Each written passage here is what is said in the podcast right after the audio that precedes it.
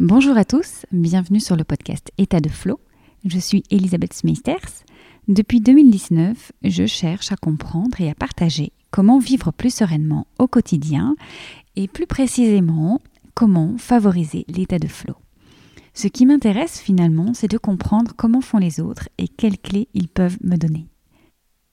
Globalement, on parle d'état de flow quand on se sent bien dans sa vie, une sorte de synonyme d'état de fluidité ressenti, même quand on traverse des challenges.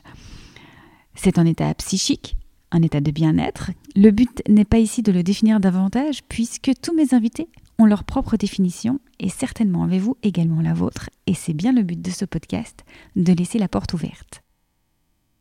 Ici, je reçois des thérapeutes, des experts, des artistes, des entrepreneurs et surtout des humains pour découvrir leurs clés d'accès à l'état de flow dans tous les domaines du quotidien. Pensez à vous abonner à la chaîne pour être averti de la sortie d'un nouvel épisode. Et la nouveauté, c'est une forme de crowdfunding qui vous permet de soutenir la création du podcast en échange d'épisodes et de contenus bonus, également d'accès VIP sur des événements digitaux et présentiels c'est une chance inouïe de pouvoir continuer à créer du contenu et enquêter autour de l'état de flow.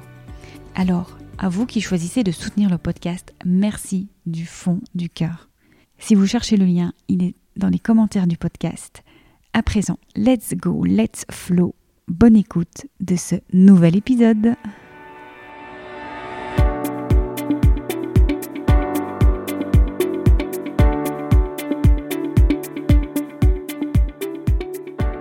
Persuadé qu'il lui manque un élément de compréhension de sa propre naissance pour pouvoir donner naissance à un enfant à son tour, mon invité découvre la respiration holotropique en 2012. Cette première expérience lui offre les clés qu'elle cherchait et l'année suivante, elle tombe enceinte de son premier enfant.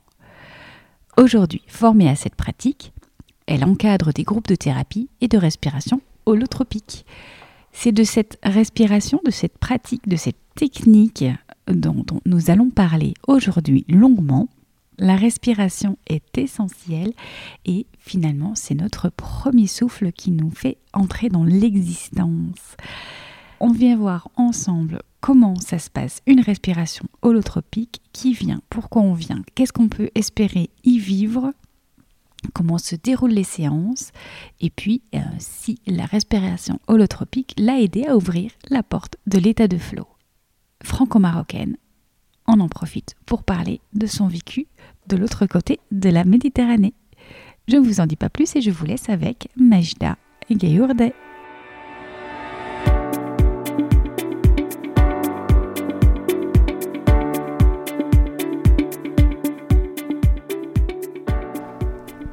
Bonjour Majda. Bonjour Elisabeth. Ça fait un bout de temps qu'on se connaît maintenant. Je ne sais même plus si bah voilà, le podcast en réalité. Ah oui. tu as été auditrice. C'est ça.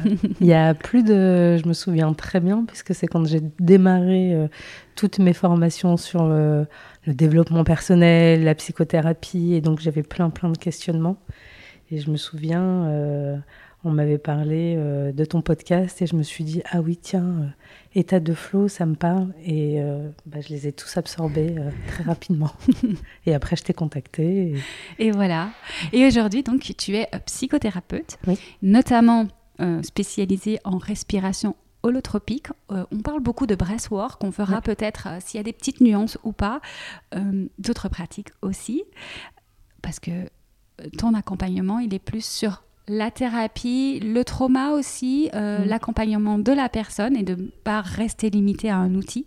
Mais quand même, la respi, on va beaucoup en parler. Mm. D'ailleurs, ce sont petit diminutif, la respi. C'est ça. Commençons par une question. Comment est-ce que la respiration holotropique euh, s'est mise sur ton chemin, justement? Alors, euh, c'est, très, c'était très drôle, puisque j'habitais dans le coin, au fin fond du Vexin. Et euh, à l'époque, euh, voilà, on venait de se marier. Euh, ça faisait deux ans qu'on était mariés avec mon mari et je n'arrivais pas à tomber enceinte. Hmm. Et est arrivé, je ne sais pas comment ni pourquoi, et c'est là où, où tout le transpersonnel et, et tout ce monde de l'invisible, on me disait, bah, tiens, peut-être que maintenant il serait bien d'aller faire un tour en PMA. Et je ne sais plus comment m'est venue cette phrase. Je dis à une amie qui vivait là depuis très longtemps, je lui ai dit non, mais moi en fait, ça ne m'intéresse pas d'aller en PMA parce que je sens qu'il y a quelque chose de ma naissance à moi. Il me manque un élément de compréhension de ma propre naissance pour pouvoir donner naissance à un enfant. Et elle me dit, tu sais, euh, moi je te dis ça comme ça, mais euh, je ne l'ai jamais pratiqué. Euh, j'ai des amis à moi qui ont revécu leur naissance en vivant une respiration holotropique. Elle pique ma curiosité. J'achète des bouquins euh, de Stanislas Grof, euh, de Patrick Baudin sur la respiration holotropique. Je lis, je lis, je lis, ça m'intéresse vraiment, ça, pique ma curiosité et je cherche euh, un stage pour pouvoir vivre une respiration holotropique. Et donc on est en 2012 et je me retrouve au mois de décembre à Paris pour aller vivre une respiration holotropique. avec Johar Siamed et, et Gérald, qui sont connus du monde euh, de la psychothérapie. Et donc euh, voilà, je revis ma naissance. Ça s'appelle aussi Rebirth? Alors c'est pas du Rebirth, euh, mais ça s'apparente au Rebirth. Mais, mais c'est pas, c'était pas une donnée. c'est ça qui est fou, c'est que j'ai pu revivre ma naissance, mais c'était pas une donnée évidente. C'est-à-dire mmh. que j'allais vivre une respiration holotropique. On sait, on sait qu'on y va, mais on ne sait jamais ce qu'on va vivre. Hmm. Donc si ça se trouve, j'aurais pu ne pas revivre ma naissance, ne pas comprendre. Et donc euh, je revis ma naissance, je comprends, j'ai les clés de compréhension de ce qui s'est passé au moment où je suis née. Et donc euh, à ce moment-là, je, je, n'y retourne plus jamais. Hmm. Voilà. J'ai compris, 2012, merci pour l'expérience. Et euh, l'année qui a suivi, je suis tombée enceinte de mon premier enfant. Waouh c'est déjà, j'en ai des frissons. Je ne connaissais pas les prémices de cette histoire. Euh, j'allais te demander le déclencheur de tout ça. Ben voilà, il est là, mm. euh, la volonté d'être mère, à un moment donné, revivre ta naissance. Toi-même, aujourd'hui, tu es praticienne, tu mm. proposes des stages, tu le vois sûrement auprès des personnes qui viennent en stage, qu'on ne va pas tous revivre notre naissance. Il y a mm. d'autres raisons pour lesquelles on vient. Pourquoi, qui vient? Pourquoi on vient? Alors, qui vient, c'est ça qui est, c'est ça qui est euh, assez merveilleux euh, dans cette pratique. Et moi, c'est pour ça vraiment que je, je garde, euh, j'ai des yeux d'enfant à chaque fois parce que tout le monde vient. Hmm. Tout le monde vient.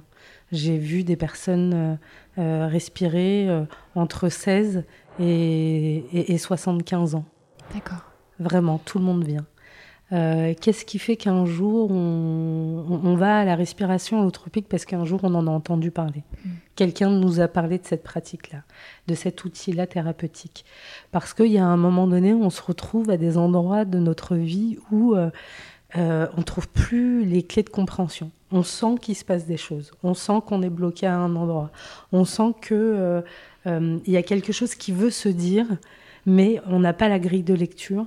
Et le hasard euh, qui n'existe pas. Euh, euh, quelqu'un vient nous parler de cet outil. Et je me souviens d'une femme, un jour j'en parlais, comme ça on est au restaurant entre copines, et je dis, et je raconte une de mes expériences de respiration holotropique, c'était vraiment quand, quand j'y suis retournée dernièrement et que je, faisais, j'y suis retournée chaque mois, je pratiquais, j'allais vivre une respiration holotropique. Et on dînait entre copines, et il y avait une femme au bout de la table, mais vraiment, genre, on était une dizaine et elle était au bout de la table. Et à la fin du dîner, elle est venue me voir en me disant Je n'ai pas tout entendu de ce que tu as dit, je n'ai pas tout compris de ce que tu as dit, mais en tout cas, il y a quelque chose en moi qui vibrait très très fort et j'ai besoin de plus comprendre parce que je sens que j'ai besoin d'aller faire une respiration holotropique. Mais je ne sais pas du tout de quoi tu parles, hmm. mais je suis appelée à y aller. Et il se passe un moment dans la vie comme ça où on est appelé à aller comprendre des choses et, et, l'outil vient à nous. Hmm. Parlons de cet outil, puisque je disais tout à l'heure, euh, on peut l'apparenter au breathwork, au rebirds. Hmm. Qu'est-ce que la respiration holotropique Alors la respiration holotropique, il s'avère que c'est un psychiatre, euh, Stanislas Grof, qui a créé cette technique. Euh, dans les années 70, il a il a travaillé euh, en tant qu'élève, en tant qu'étudiant, en tant que futur médecin euh, en psychiatrie. Euh, et en fait, il s'est avéré qu'ils lui ont demandé de tester, de faire partie de ceux qui testaient le LSD auprès des psychotiques. Donc à ce moment-là, c'est dans le cadre thérapeutique que le LSD est, utilisé. Et il s'avère que les gens font des voyages assez hallucinants d'ouverture de la conscience. Et là, il, se rend compte de, de, cette opportunité et des voyages et il retranscrit tout, toutes les personnes qui l'accompagnent en hôpital psychiatrique. Et il se rend compte qu'il se passe des choses incroyables. Et arrive le moment où c'est interdit. Mmh. Le LSD est, interdit. Et donc, du coup, il décide de, partir et de parcourir le monde euh, parce que là, il sent qu'il tient quelque chose, mais qu'il faut pouvoir euh, euh, recréer cet effet de l'ouverture de cette conscience, que la conscience peut s'ouvrir. Donc, grâce au LSD, c'était un fait, mais il est persuadé que la conscience peut s'ouvrir différemment. Et donc il parcourt le monde, l'Inde, les États-Unis, se retrouve à Esalen avec euh, beaucoup de thérapeutes comme Fritz Perls qui a créé la Gestalt, comme beaucoup. Et donc ils font des expériences les uns avec les autres. Et, donc, il est allé aussi auprès des soufis. Euh, et donc le souffle, il se rend compte que par le biais du souffle, le souffle peut être une porte. En réalité, il réalise aussi que le souffle, c'est quand même euh, ce qui nous permet au moment de la sortie du ventre de la mer à venir dans ce monde ilotropique qui est euh, le monde de, matériel, de rentrer en contact avec l'humanité, bah, notre premier souffle est le souffle qui nous suit toute, toute notre vie. Hmm. Donc du coup, il se penche sur la question du souffle et il se rend compte que le souffle, accompagné de musique évocatrice, des musiques ancestrales, et en fait, ça nous permet un voyage de la conscience incroyable. Les musiques ne sont pas faites par hasard. Euh, la vague de musique n'est pas choisie par hasard non plus. Et donc tout, tout le contexte, tout c'est vraiment ça, c'est comment, entre euh, le moment où j'accueille le groupe, comment je fais euh, euh, matrice, comment je fais ventre, pour permettre à chacun de venir voyager à l'intérieur. Hmm. Et c'est ça qui finit par créer cette technique-là. Par le souffle. Donc on retourne à, à ce, premier souffle, en À ce premier souffle, exactement. C'est des visions, c'est qu'est-ce qu'on vit dans une respiration? Et alors, je te dirais que ça dépend des gens et ça dépend des jours. Euh, la, la, respiration holotropique, en fait, elle, elle vient exacerber qui, qui nous sommes vraiment, notre être véritable. Et donc, si on est très sensible euh, visuellement, on va avoir beaucoup de visions. Mais si on est très kinesthésique, on va avoir beaucoup de sensations. Voilà, c'est, ça dépend vraiment de qui on est. Et puis, euh, la respiration qu'on fera en fait, c'est ça qui est fou, c'est la respiration holotropique qu'on viendra vivre au mois de janvier, dans notre état d'esprit du mois de janvier, ne sera jamais la même que celle qu'on vivra au mois de juin, avec l'état d'esprit, euh, la temporalité dans laquelle on vient et ce qu'on traverse dans nos vies à l'instant T. Du coup, j'entends une invitation à être curieux, à se laisser emporter par l'expérience. Exactement. Mm. On dit, euh, il y a le mantra de la respiration holotropique qui dit faire confiance au processus. Oui. Mm. Et le processus qui, vient quoi? Libérer des traumas euh, Est-ce que c'est toujours des traumas? Est-ce que c'est pas toujours des traumas euh, ce qu'on peut vivre en respiration holotropique, c'est euh, la possibilité de multitude d'expériences. Il y a ce qu'on appelle les expériences biographiques, c'est-à-dire ton histoire de vie, de ta naissance dans le ventre de ta mère à, à aujourd'hui qui tu es. Donc tout ton vécu entre des traumas, des amnésies traumatiques justement, donc qui peuvent venir se révéler. Et si elles se révèlent à ce moment-là, c'est qu'on est prêt à les voir toujours. Notre, le processus ne nous emmène que là où on est capable d'aller. Ça, c'est euh, une première strate de possibilités. Il y a la possibilité de vivre euh, des choses de l'ordre du transgénérationnel. On peut euh, connecter à, un grand-père, une grand-mère, à quelque chose de notre histoire de vie, de nos lignées maternelles ou paternelles, et avoir comme des clés de compréhension de, cet arbre euh, qui a fait qu'on est là, nous, euh, pour pouvoir euh, avoir plus de clés de compréhension de notre propre histoire de vie dans notre quotidien. On peut aussi vivre des choses de l'ordre du divin. Et c'est ça qui est assez incroyable, c'est de cette connexion au divin. Peu importe le divin qui est en nous, que ce soit Dieu, Jésus, la source, le cosmos. Et en fait, on va se connecter à cette source en nous qui vient nourrir et qui va nous permettre de vivre euh, quelque chose de l'ordre du... Euh, il y, a, quelque chose qui est plus grand que nous. quelqu'un, quelque chose plus loin, plus grand, qui permet au monde d'être le monde. Et en fait, ça, ça, ouvre aussi, euh, en tout cas pour moi, je sais que ça, ça a ouvert plein de, d'endroits où j'ai pu juste me mettre un peu en retrait, tu sais, et, et se dire, bon, ok, en fait, il y a quelque chose de plus grand qui porte le monde et, j'ai pas, je, ne suis pas obligée de tout porter toute seule dans le mmh. monde et, et de faire confiance à, à, la vie et à la source, à Dieu. Donc, euh, donc voilà. Il y a vraiment l'ordre du périnatal, hein, de l'ordre de sa conception, de ce qui s'est passé dans le ventre, justement à sa propre naissance, ce qui s'est passé euh, pendant, euh, pendant les contractions, les, les complications, tu sais, qu'on peut on peut entendre dire euh, il y a eu telle et telle complication pendant la naissance. Mais voilà, comme pour moi, il y avait un flou. C'est-à-dire que oui, c'était compliqué, mais qu'est-ce qui, est qu'est-ce qui a été compliqué? Moi, je ne comprends pas et j'avais besoin d'aller, d'aller comprendre ce qui avait été compliqué et à quel moment ça s'est joué.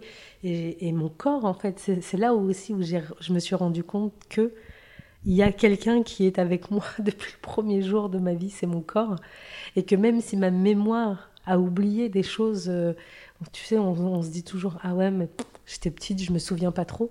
Ben, chacune des cellules de ton corps, elle se souvient de mm. tout. Et ça, c'est assez incroyable de reconnecter à ces, à ces mémoires-là, en fait. Ça me fait penser au film Lucie, quand elle est sur la table d'opération, je ne sais pas si tu l'as vu, elle appelle sa mère, elle dit Je me souviens de tout. Je me souviens de tes bisous, je me, souviens de ma naissance, je me souviens de tout. De tout. Oui. Et alors, tout de même, est-ce qu'il arrive que certaines personnes ne vivent rien dans une respiration holotropique ou retournent, voilà, repartent avec pas finalement une grande expérience, pas un grand wow, pas une, mm pas une ouverture. Mm. Oui, oui. Oui, oui. Et souvent, c'est justement. Euh, c'est justement un peu ce avec quoi on vient. Euh, ça, je le dis souvent, euh, déjà parce que en dehors de cette première expérience qui avait été incroyable et que j'avais mis de côté, les autres, elles n'ont pas été waouh pour moi. Enfin, ça n'a pas été je, les voyais euh, tous à raconter des trucs, euh, ils ont vécu. Moi, j'étais là, ok, bon, bah, en fait, euh, c'était bien, j'ai réharmonisé un petit peu. J'avais l'impression de réharmoniser mes énergies, j'avais l'impression de. Et il m'a fallu beaucoup de temps pour comprendre que j'avais une hypervigilance. Et que avant de pouvoir plonger dans des expériences mmh. et, et, pouvoir me libérer complètement et pouvoir oser aller dans mes traumas, euh, aller voir, euh, euh, aller dans ma vulnérabilité, il fallait d'abord que je sois sûre que le cadre dans lequel j'allais pouvait être hyper sécure pour moi. Et donc, du coup, il y a des personnes qui viennent et je leur dis souvent, ils peuvent être un peu déçus. On peut entendre, oui, bon, bah, moi, j'ai rien vu. bon, bah, j'ai pas l'impression que. Mais en fait, c'est une première fois. Et comme toute première fois, il y a des personnes qui sont assez sereins ou, ou en tout cas qui, pour qui ça, ça match tout de suite. Mm. Et il y a des personnes, il va en falloir deux, trois avant de pouvoir y aller vraiment. Mais euh, je leur dis, soyez bienveillants avec vous. Votre sécurité, là où votre regard de fou se met en place pour pas plonger maintenant, c'est que vous n'êtes pas encore prêt. Voilà, c'est ce que tu disais tout à l'heure. En fait, on a les visions qu'on est prêt à recevoir, ou les, les, les, compréhensions, les prises de conscience. Et si on n'est pas prêt, parce que en fait, c'est quoi derrière? C'est être prêt à les accueillir, à les voir. C'est ça. Si, si, on dit non, non, non, mais c'est trop lourd, c'est trop. Imaginons, imaginons des choses oh, difficiles. Si la mémoire a oublié, c'est pas pour rien. C'est pas pour rien. Donc il faut être prêt. Et c'est ça aussi ton rôle, j'imagine. Euh, tu parlais de cet espace sécurisant, toi tu essaies et forcément tu, tu, veilles à ce qu'il soit le plus sécurisant possible. Mais il y a la part de celui qui arrive qui doit se sentir aussi en sécurité, d'où le fait de revenir une fois après l'autre comme un endroit qui devient familier, on a nos repères et petit à petit, ah ben, on fait de plus en plus confiance et on peut se laisser abandonner au processus. Mm. Un peu comme en hypnose, certains, euh, euh, on voit les spectacles euh, mm. d'hypnose, certains vont être très vite pris et vont répondre à, la proposition directement et d'autres plus sceptiques, en fait, en sont fermés et ne réagissent pas et ont l'impression de ne pas en être sensibles, mais c'est très c'est différent en fait de la comment on vient, comme tu l'as très bien dit. Du coup, euh, est-ce que, est que déjà on peut se toi, tu, tu, invites quoi Les personnes à dire je suis en sécurité, je me sens en sécurité et je regarde si je suis en sécurité. Euh, en tout cas, à, comprendre leur rôle aussi, à, à, prendre leur espace et à comprendre que s'ils ne le prennent pas et qu'ils ne sont pas bien, mais c'est ok aussi, c'est qu'il y a encore un garde-fou, mais c'est aussi ton rôle de leur prévoir l'espace. Oui, alors euh, justement, euh, moi j'ai très très à cœur parce que je pense avoir été euh, à cet endroit-là où, où moi j'ai vraiment besoin de la sécurité, j'ai vraiment besoin de, de, me sentir en sécurité, mais la sécurité ne vient pas que de l'espace, elle vient du lien. Hmm. Donc avant de venir faire une respiration holotropique avec moi, toujours, toujours j'ai un échange téléphonique, j'ai un entretien au préalable on discute. D'abord, euh, je te dis qui je suis moi. Euh, parce que oui, d'accord, tu veux venir expérimenter la respiration holotropique, mais, mais moi, je me présente à toi pour que tu en saches déjà un peu plus. Et ensuite, pareil, à l'inverse, je te demande de te présenter à moi. Qu'est-ce qui fait qu'aujourd'hui, dans ta vie, tu es appelé à vivre cette expérience-là? Ça, c'est pour moi primordial que de pouvoir euh, créer la sécurité du lien.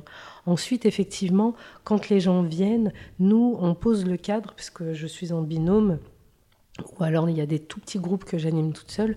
Là, je viens, je pose le cadre. Je réexplique qu'est-ce que c'est que la respiration holotropique, qu'est-ce que c'est que la respiration holotropique chez moi, puisque c'est tout un contexte.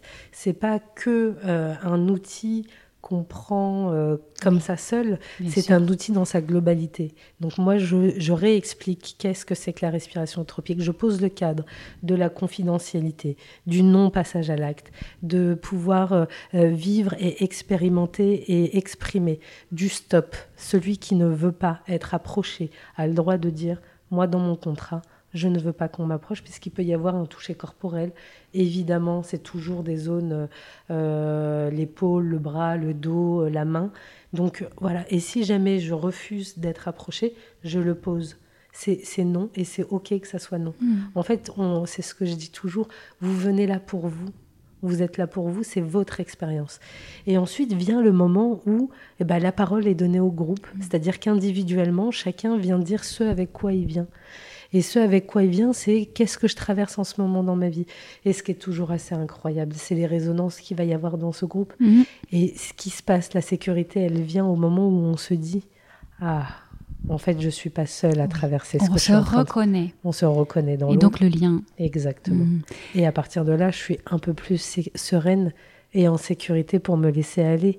Et les gens hallucinent. C'est cet endroit de bienveillance euh, c'est toujours ça qui en ressort, c'est de se dire, mais en fait c'est fou, euh, tant d'amour partagé et de sincérité et d'authenticité et de bienveillance, alors qu'on ne se connaissait pas en arrivant ce matin. Mhm. Du respect de l'histoire de chacun, de comment il va vivre les choses, ses besoins. Tu m'as fait penser au lien, on en parlait en amont du podcast euh, avant d'ouvrir les micros, ce lien sécurité ce lien d'attachement avec les parents. Mm. L'enfant, pour pouvoir explorer le monde, a besoin de savoir qu'il est en sécurité et qu'il a des porte-avions, mais aussi voilà euh, quelqu'un où il peut se confier, il peut se déposer, il peut vivre parce qu'il est soutenu, il est accompagné dans la vie. Mm. J'ai l'impression que c'est ça aussi que toi, en tant que guide de ces respirations, tu offres euh, ce lien, cette sécurité-là, cet espace où vas-y, je suis là. Parce que c'est votre rôle, tu dis vous êtes mm. deux déjà, mm. parce que finalement, euh, votre rôle, c'est de ne pas laisser la personne juste respirer et partir dans, seule, euh, éventuellement dans des visions ou dans une expérience. Si elle a besoin d'être accompagnée, tu es là en fait. Exactement. Tu sais, euh, tu parlais tout à l'heure du breastwork. c'est là où, pour moi, il y a le contexte qui est très très important. tu vois, par exemple, on, va, on va souvent voir la blessure d'abandon, euh, la solitude. Ça, vraiment, tu, tu, le sens et tu sens quand la personne qui est en train de respirer, elle est en train de traverser quelque chose d'une solitude, mais d'une profondeur dans des larmes et de la tristesse, et, et, que c'est douloureux. Et moi je, moi, je, moi, je suis très kinesthésique et c'est ma manière de pouvoir accompagner. C'est que je vais être euh, très dans le ressenti de ce que ressentent les personnes que j'accompagne. Et donc en ressentant cette peine et cette douleur et cette souffrance et cette solitude, de savoir que quelqu'un est assis à tes côtés et veille sur toi, est-ce que tu, peux sentir cet endroit de réparation qui vient se nourrir, tu vois? C'est comme si le vide de la solitude d'un coup vient se remplir parce que quelqu'un est à tes côtés. Et donc nous, en tant que thérapeute, on vient aussi, et là, on met une main sur l'épaule. Et, ou alors on, tient la main et souvent je demande qu'est-ce qui se passe pour toi et, et souvent c'est des larmes et c'est euh, c'est tellement dur, je suis tellement seule et, et, la seule phrase que je peux dire à ce moment-là c'est eh ben tu n'es plus toute seule, je suis avec toi et je donne la main et viens se réparer. Tu vois, on parle de l'endroit de la guérison. Je viens vider, euh, vider euh, cette solitude, ce vide qui est à l'intérieur de moi.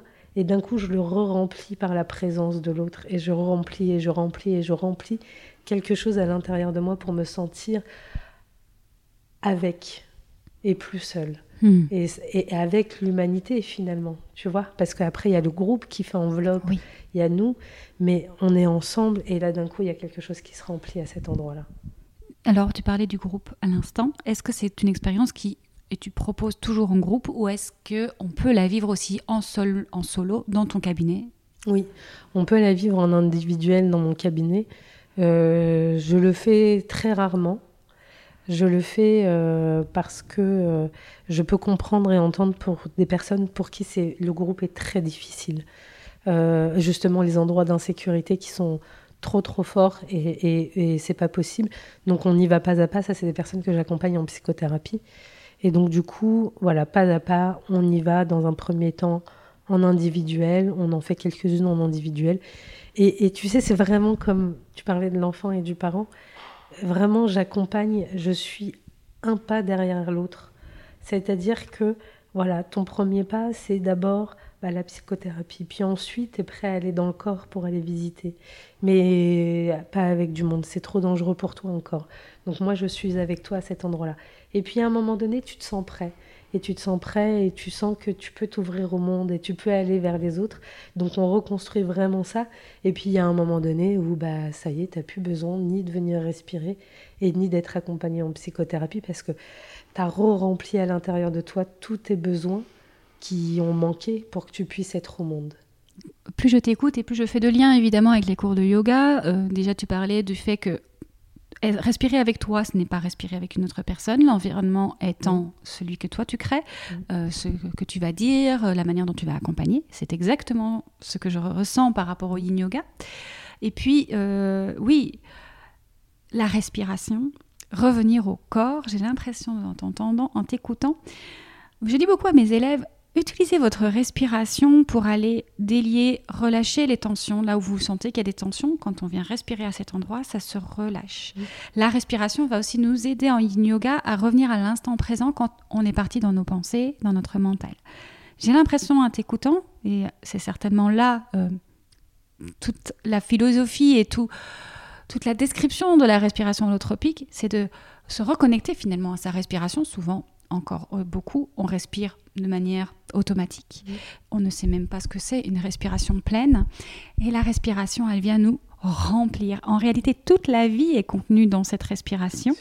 Donc à la fois, il y a l'expire, on ressort tout ce qui est trop lourd à porter. Et l'inspire, où on se nourrit de nouvelles choses, et pleinement, alors profondément, probablement même jusqu'en bas du ventre. J'imagine qu'il y a une technique entre guillemets de respiration en respiration holotropique. Euh, c'est pas juste euh, on est là et on respire. Non, il y a tout un travail de revenir. On utilise la respiration pour revenir au corps, à l'intérieur finalement. C'est ça. Euh, c'est ce qu'on. Et, ça, on l'explique aussi très simplement au début quand on, réexplique. On, leur dit, ben, on va vous dire comment respirer, puisque la respiration, on en parle on parle de, la rampe de lancement vers mmh. cette exploration de la conscience. Et, effectivement, finalement, quand on y pense, c'est la rampe de lancement de l'existence. C'est-à-dire que s'il n'y a pas ce premier souffle, il n'y a pas d'existence. Donc c'est cet endroit où, euh, après, techniquement parlant, euh, justement, c'est aussi de se défaire de, euh, d'une bonne façon de respirer. C'est ce qu'on c'est, ce qu'on finit par, par dire, parce qu'il y a toujours un moment donné où le bon élève en nous euh, bon, alors d'accord, elle a dit qu'il fallait bien remplir ses poumons et puis bien relâcher dans un soupir. Mais qu'est-ce que ça veut dire? Et puis je recommence et puis finalement, et puis finalement, je m'enferme dans mon mental sur comment je dois respirer. Et en fait, je suis pas du tout connectée à ma respiration. Et c'est exactement ce que tu dis. Il y a un moment donné, on leur dit laissez votre mental passer. Il a plein de choses à vous dire et il en aura toujours plein et il sera là. Revenez à votre corps et écoutez ce qui se passe dans votre corps. Et, il se passe des choses dans le corps à ce moment-là, dès que la rampe de lancement, dès que la musique démarre, parce qu'il y a un temps d'induction d'abord, de relaxation, où justement on vient remettre de la conscience dans chaque partie du corps. On se détend, on prend conscience de l'instant présent, on est ici et maintenant, dans cette salle, dans ce groupe, sur ce matelas, avec la couverture, avec l'oreiller, les yeux bandés. On est là, entier, ses pieds, ses mains, ses jambes, et on met toute sa conscience et la conscience à le groupe et le plus grand et, et le divin et les guides et les animaux totems si on veut. Et on met toute cette conscience-là, on s'ouvre à quelque chose de plus grand. Et là, le souffle devient rampe de lancement.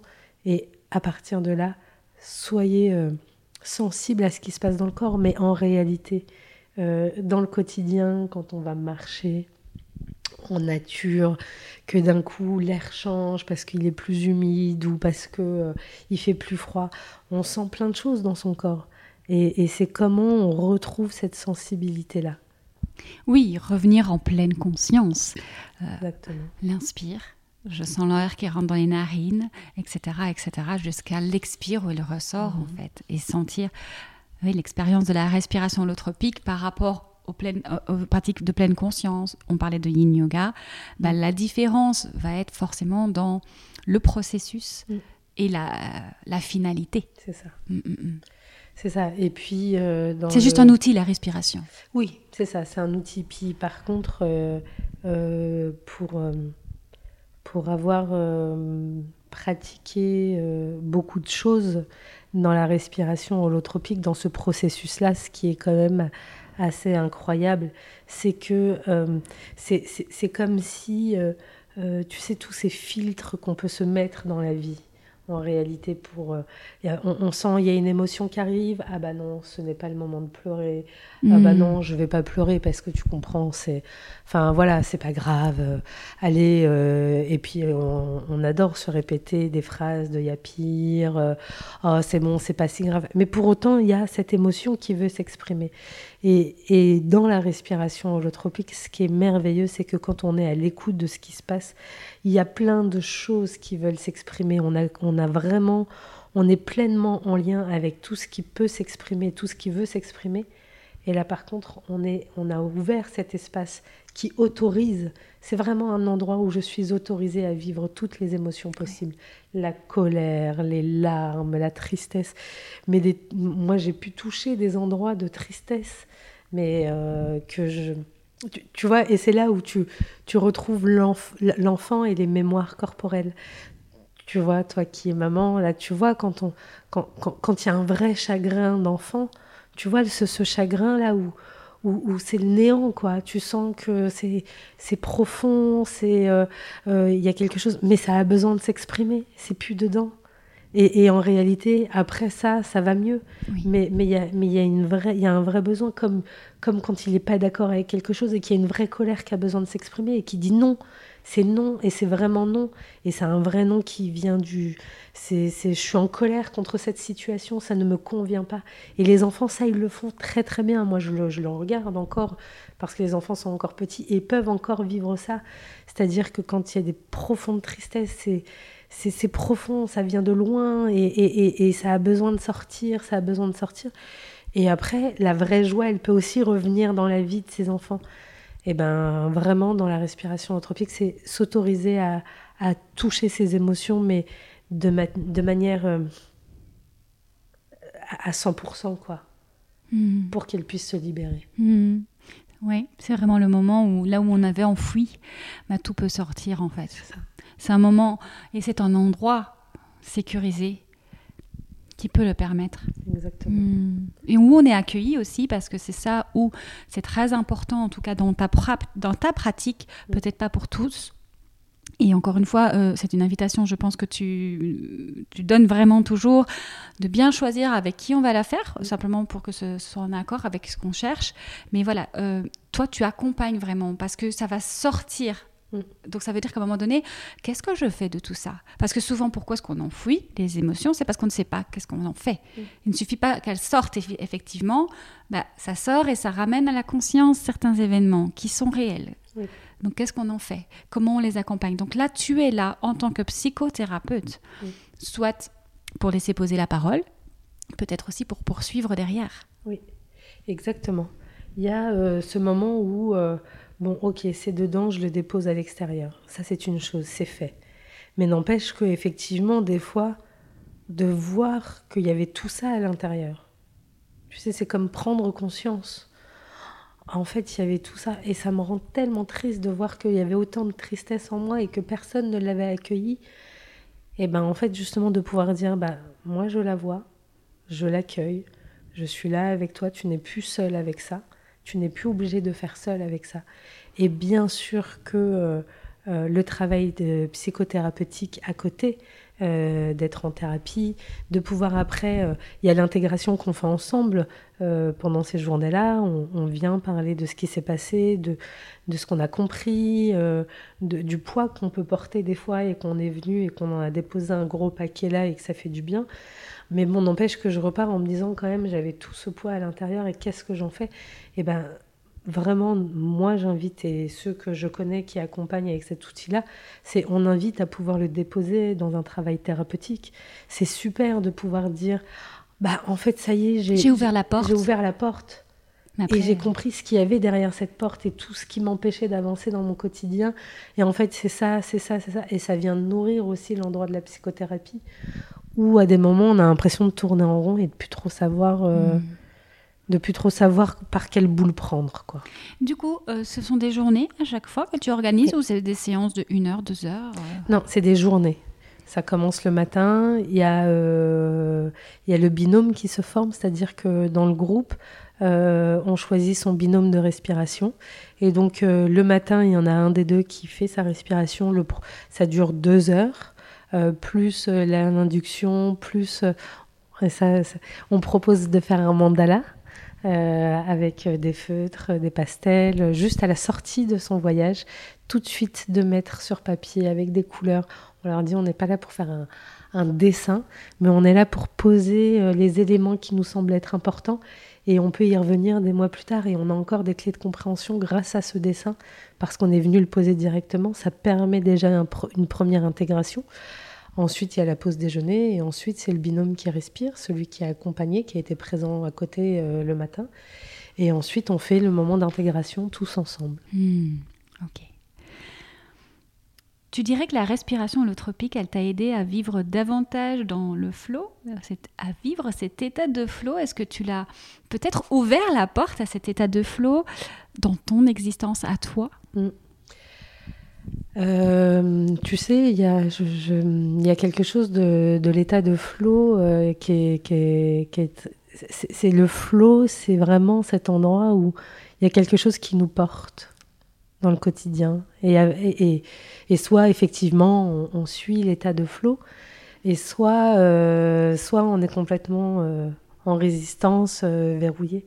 Et la respiration holotropique, ce qui était assez fou, c'est de pouvoir capter ce dont moi j'étais capable, parce que par le biais de mon souffle, d'être dans cette respiration et d'être porté par le flot de mon propre souffle qui m'a donné, euh, qui me donnait à voir et à sentir des choses que je ne sentais pas dans le quotidien.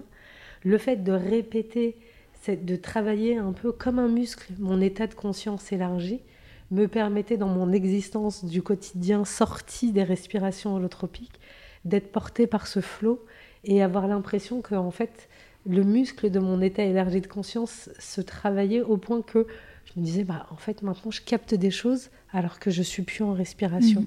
Mhm. Parce que, comme tu l'as dit, en fait, tu as ouvert la porte et je pense que en fait, on la garde ouverte. À un moment donné, on, les, on les referme, on la réouvre et donc c'est comme si les, les, charnières fonctionnaient de mieux en mieux et à un moment donné, en fait, on peut l'ouvrir à tout moment sans devoir respirer. C'est ça. Hmm, magnifique. L'existence, c'est beau, c'est euh, la venue au monde, mm. c'est la vie, le mm. quotidien, euh, qu'il soit euh, extra ou pas ordinaire. Mm. C'est aussi le nom de ton podcast. Tu as aujourd'hui décidé de prendre la parole, de prendre le micro pour, pour, pour pourquoi Pour raconter, pour, pour permettre d'ouvrir aussi d'autres portes?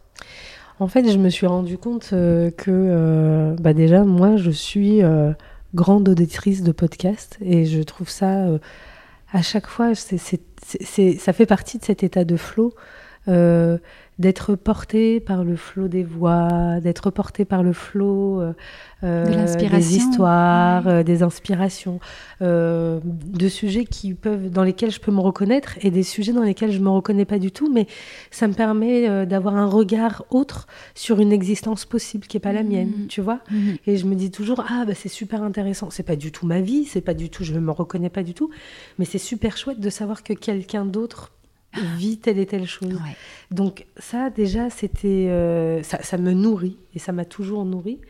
Et puis euh, arrive euh, le moment où je me suis dit, mais moi j'adore, d'ailleurs c'est pour ça que je fais de la psychothérapie, j'adore écouter les gens me raconter des choses. J'adore ça me raconter leur histoire, la raison, comment ils ont fait pour en arriver là, quelle était l'histoire de leur vie, euh, comment ils sont nés, l'histoire de leurs parents, d'où ils viennent. Je suis curieuse. Oui, vraiment.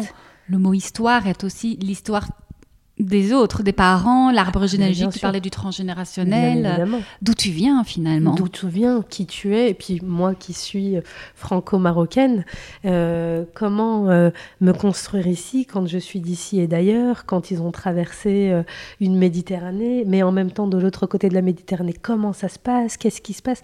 Et du coup, je suis très très curieuse de, de cette multitude de, d'existence possible en fait. C'est comme si euh, en parallèle on se rend compte des multitudes d'existences possibles. Et d'un coup, quand j'ai enregistré euh, bah, l'intro de mon podcast et, euh, et la phrase qui, qui m'est venue et qui a été évidente, ça a été de dire bienvenue dans l'existence. Et d'un coup, je me suis même dit, mais cette phrase, elle devrait être dite à chaque enfant mm. qui naît.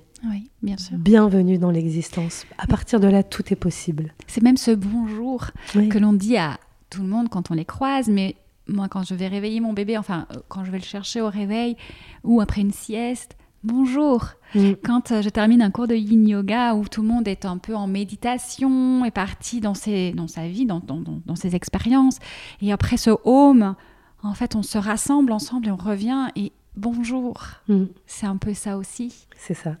C'est exactement cet endroit-là. Et c'est l'endroit de euh, j'existe, j'existe euh, euh, à ton contact, j'existe dans ce lien, j'existe dans mon humanité et j'existe dans l'humanité. Donc du coup, pour moi, l'existence, ça, s'est présenté, mais voilà, une évidence. C'est de ça que je veux parler, mm. de, de, toutes les existences possibles. Et je trouve qu'elle a un goût, une sonorité particulière dans, dans ta bouche. Mm. Mm. Quand tu dis le mot l'existence, il y a une certaine. Voilà, c'est ancré en toi, c'est là. j'ai l'impression à chaque fois que ça vient des tripes, effectivement. Ce, et, je le vois, hein, oser exister, je le vois en psychothérapie, hein, les gens que j'accompagne, est-ce que j'ose exister euh, Qu'est-ce que mon existence? Est-ce que mon... Tu vois, quand on parlait du transgénérationnel, des choses, est-ce que mon existence, elle a été faite pour moi? Euh, Là, j'ai beaucoup le cas, c'est... Euh, euh, ah j'aurais pas dû venir au monde mais euh, bon bah voilà ma mère est quand même tombée enceinte. Alors du coup je ne sais pas est-ce que j'ai le droit d'existence même si à la base je ne devais pas exister?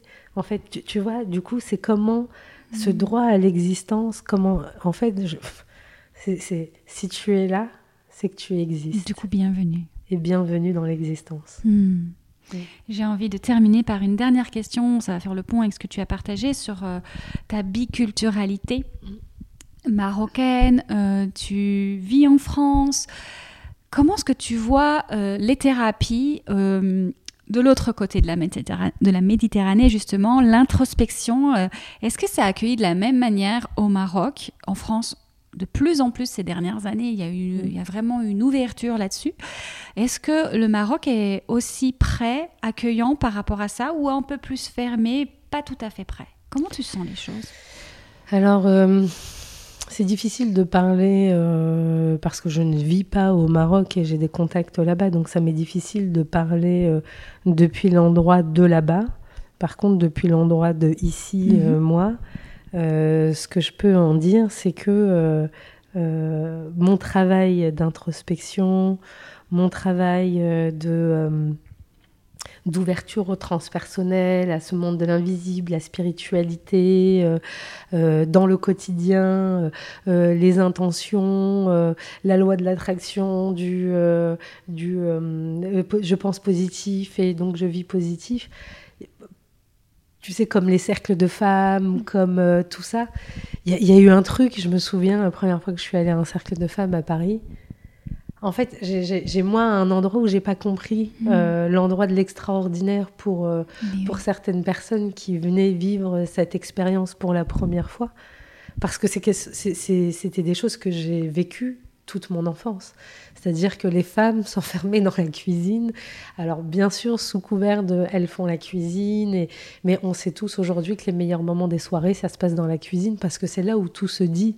Mm. Et en fait, les femmes se retrouvaient déjà entre elles. Moi, j'ai grandi avec des tantes et sur plusieurs générations, des cousines, des tantes, les grands-mères. On était ensemble entre femmes et plein de choses se racontaient. Nous, les petites, on laissait traîner les oreilles pour écouter les histoires des grandes, mais déjà des choses se racontaient entre femmes et ça restait là entre femmes et ça ne se répétait pas par ailleurs. Et donc il y, a, quelque chose dans la culture marocaine, je trouve, qui est déjà porté par cette spiritualité, par ce développement personnel, sauf que ça ne porte pas ce nom-là. Tu vois, euh, entre, euh, bah, enfin, moi je suis toujours très très impressionnée quand tu es au Maroc et que c'est l'heure de la prière tu vois, comme euh, aujourd'hui, tu vas avoir des gens qui vont méditer euh, euh, à telle heure, à telle heure, à telle heure. Mais tu te promènes dans les rues du Maroc, d'un coup, il y a l'appel à la prière qui est déjà, si, tu es connecté et que tu sens cet appel à la prière, une vibration qui est incroyable, mais elle est, elle est faite dans le quotidien. En fait, c'est que la spiritualité fait partie du quotidien.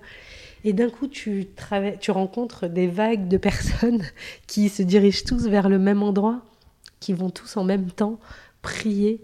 Euh, tu vois, on parle de ces méditations, de groupe, il faut tous. Eh ben oui, la prière, à heure précise, dans le monde entier, les musulmans se mettent à prier en même temps. Mm. Et donc il y a quelque chose de cet ordre-là, de la spiritualité, de la connexion à quelque chose de plus grand, qui est, qui est presque inné. Donc, euh, Et la psychothérapie?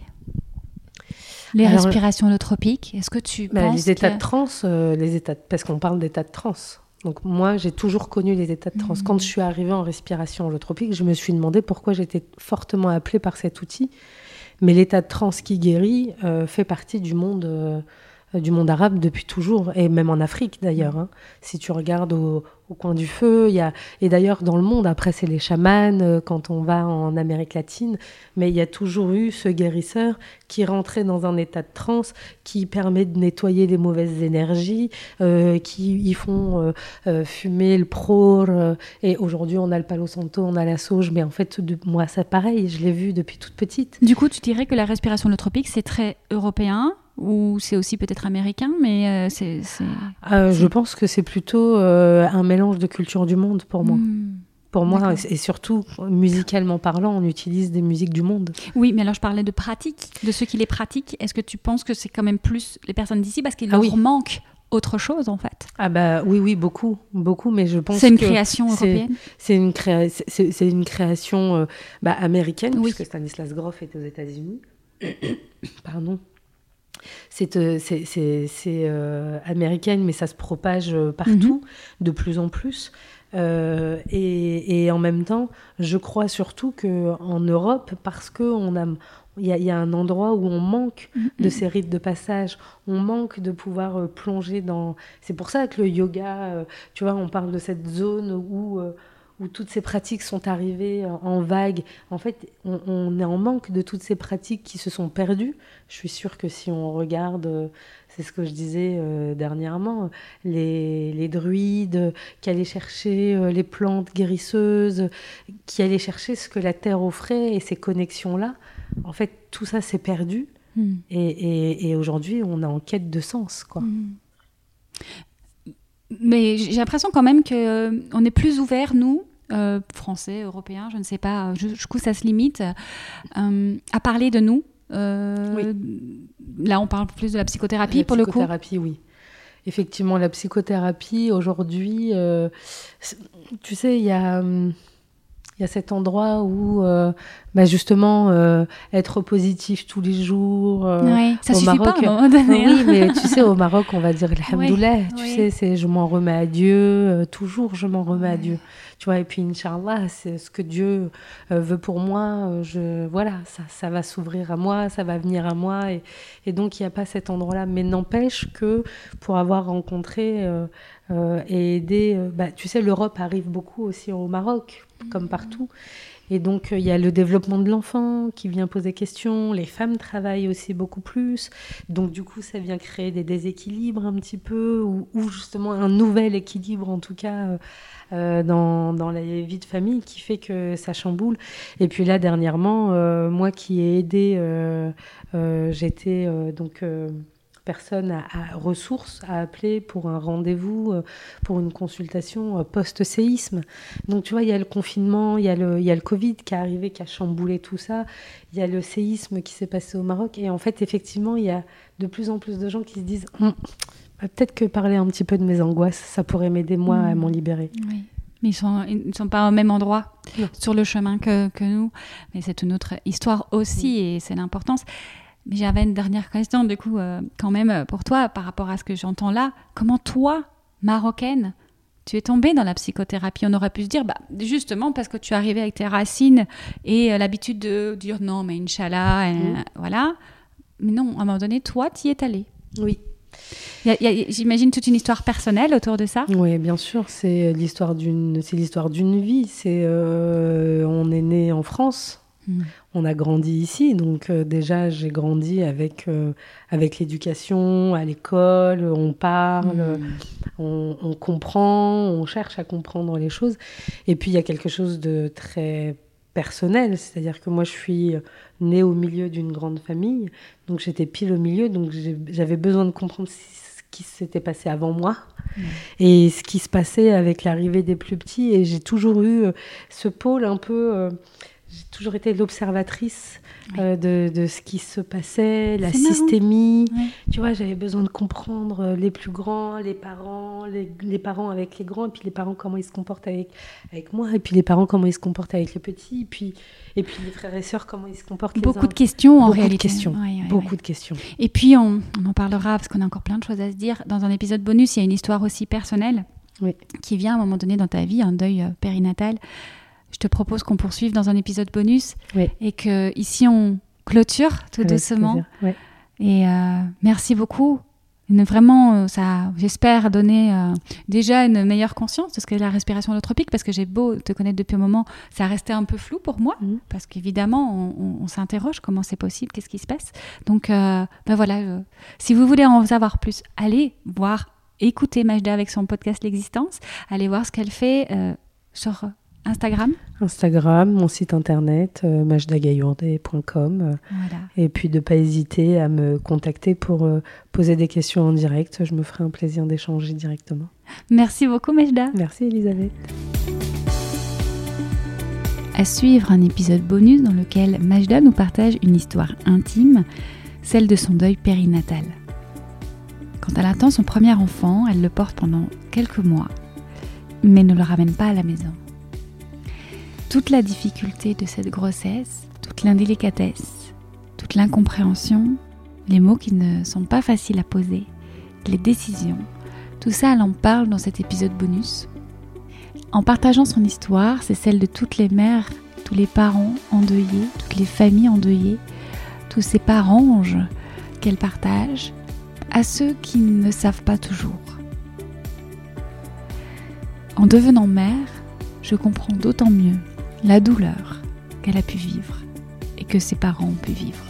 Un épisode bonus à découvrir. Je vous mets le lien dans les notes de l'épisode. À très vite pour un nouvel épisode.